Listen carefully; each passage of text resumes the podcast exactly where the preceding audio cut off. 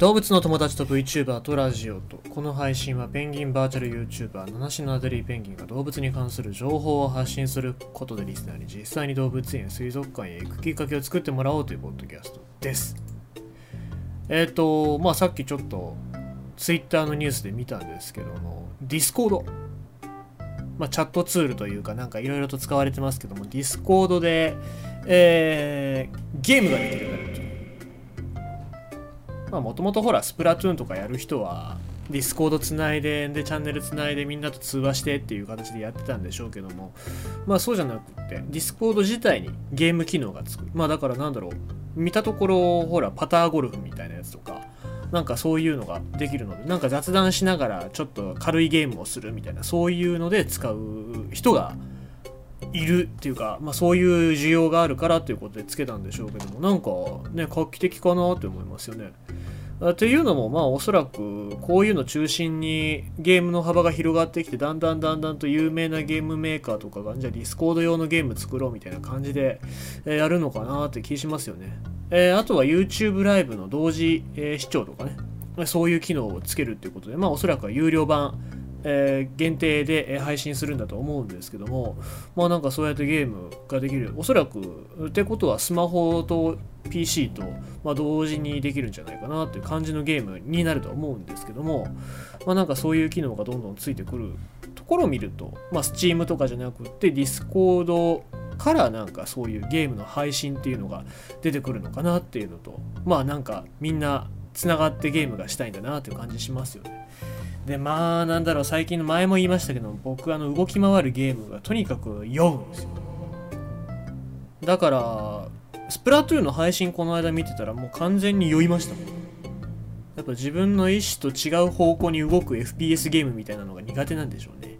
えー、まあなのでゲームもなんか激しいものはできなくなってきたなーっていうところでねお肉も食べられなくなってゲームもできなくなったらもう若いものってないなって思いますね。えー、まあ、お肉は食べますけども。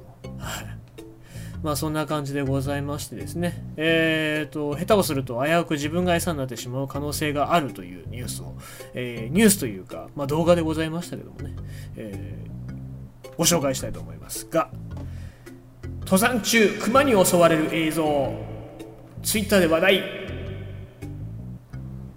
えーと、登山中に熊に襲われるっていうそういう映像がツイッターで拡散されておりましたのでこれ紹介しようかなと。別にニュースサイトになってるわけじゃないんで、まあ、ニュースにするのであれば僕が一番最初かもしれませんけども、えー、チャンネル名チャンネル名がですねベアアタッククライマーっていうえー、登山者と熊っていうもう多分この動画1本で、えー、YouTube のチャンネルを作られたんだと思うんですけども、えーと、これが10月の5日に投稿された映像ですね。で動画の詳細を拝見しますと埼玉県の秩父にある双子山の西岳の赤稜帯を下降中に背後から熊の襲撃を受けました。恐怖心よりも向かってくるなら立ち向かうしかないという気持ちに切り替わり、えー、叫び続けて威嚇する。突っ込んできたので、えー、鉄槌で、えー、パウンドさらに突っ込んできたので前蹴りで撃退しました。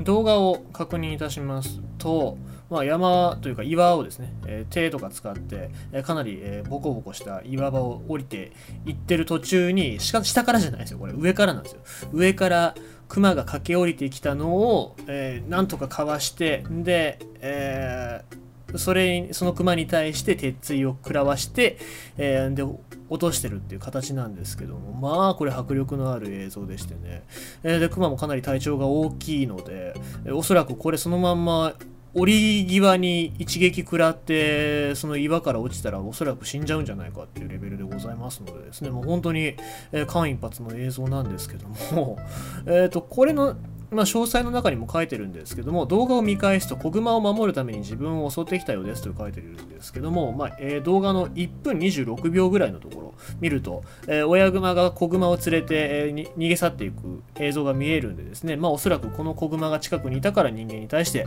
攻撃を仕掛けてきたんだろうなっていうのは思うんですけどもですね、えま、この時期になりますとまあ、熊って、まあ、ギリギリの時期ですからなんか食べ物たくさん得ようと思って活動的になるわけなんですよね。で一番クマが活動的なのは春から秋頃っていうふうに言われておりますので、えー、まあ今時期にちょっと当たっちゃったのかなしかもまあこの辺りが、えー、クマがよく出る地域だったっていうことまあこれあの投稿主の方も知らなかったので申し訳ないっていうふうに書いてたんでまあ本当になんか殺されかけたのにすごいなんかね、紳士だなと思いますけどね。えー、で、あの、自分が殴ったことも申し訳ないって書いてますけど、いや、もうそれは、ね、熊にとっちゃ多分人間に殴られるぐらい何とも思ってないと思いますからね。えー、まあご自、ご自身の身を守れたことが、まあ、すごい良かったなと思いますけども、まあ、それはそれとして、まあ、熊が出てきたっていうことでですね、えーこの辺りの地域っていうのは警戒しなきゃいけないなっていうのは改めて思いますしまああの熊が出る本州辺りっていうのは、まあ、そういうところ